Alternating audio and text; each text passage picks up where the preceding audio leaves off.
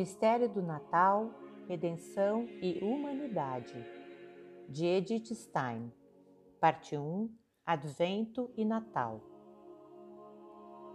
Quando os dias se tornam cada vez mais curtos, quando em um inverno normal os primeiros flocos de neve começam a cair, surgem então, tímidos e silenciosos, os primeiros pensamentos de Natal.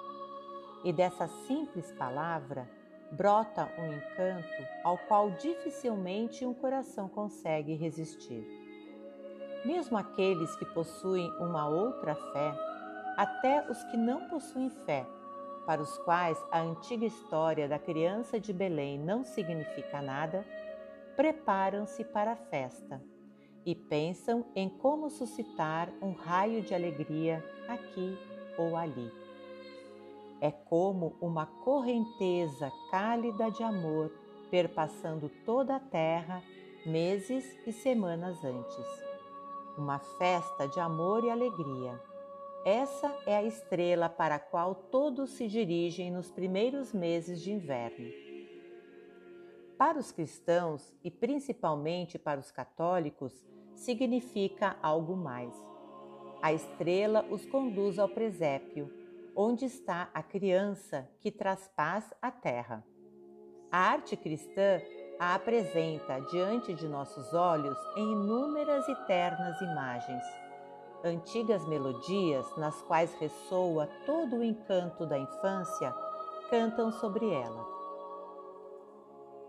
Para quem vive junto à igreja, os sinos do Rorate Celi e os cânticos do advento despertam no coração uma santa nostalgia. E para aquele que está unido à fonte inesgotável da santa liturgia, o grande profeta da encarnação bate à porta, dia após dia, com suas exortações e promessas. Céus, derramai lá de cima o seu orvalho, e que as nuvens façam chover a justiça. O Senhor está próximo, vinde, adoremo-lo. Vem, Senhor, não tardeis mais. Jerusalém, regozijai com grande alegria, pois o teu Salvador vem a ti. De 17 a 24 de dezembro, as solenes antífonas do Ó conclamam para o Magnífica, de forma mais saudosa e enérgica. Ó sabedoria, ó Adonai, ó raiz de Jessé, ó chave de Davi, ó sol nascente, ó Rei dos Reis, Ó Emanuel, vinde para libertar-nos. E cada vez mais promissora ecoa no último domingo do advento. Veja, tudo se completou.